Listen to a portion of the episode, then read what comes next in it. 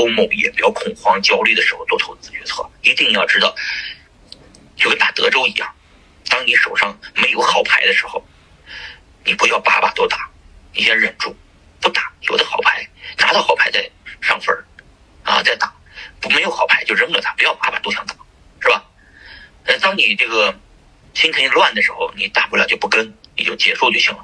但是如果你手上的牌是确定性非常大的能赢钱的项目，你一定要学会缩，认推筹码 race。如果你不敢 race 推筹码，该赢的钱你赢不到，是吧？该赢钱的时候你再赢了，他妈的，其实赢了赢了一点点筹码，因为你不敢加筹码 race，你就跟着跟着跟着跟着一把一把的跟，没有没有加加注，这样的话你挣不到钱。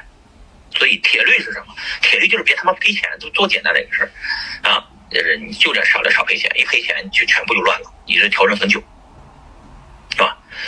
制胜法宝，制胜法宝就是还有这些钱呢，千万别放在你兜里头，随时能超超脱身交易。我身边所有亏钱的人，都是不把钱交给老婆的人，大部分都在钱自己在放在自己账户上。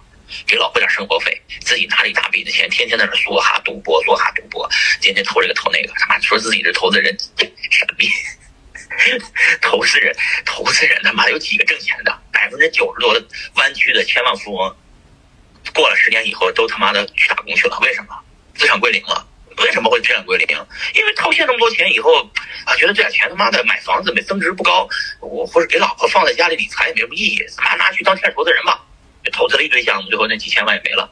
百分之九十的人失败是因为投资，他不做投资的话，他是不可能失败的！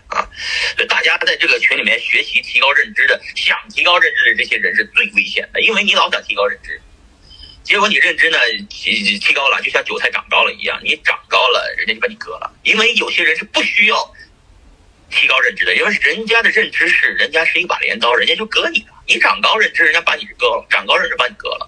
是吧？你好不容易凑上个数，当个铁投资人，然后过去投了一份，最后归零了；投了一份归零了，然后说他一把也归零了，最后。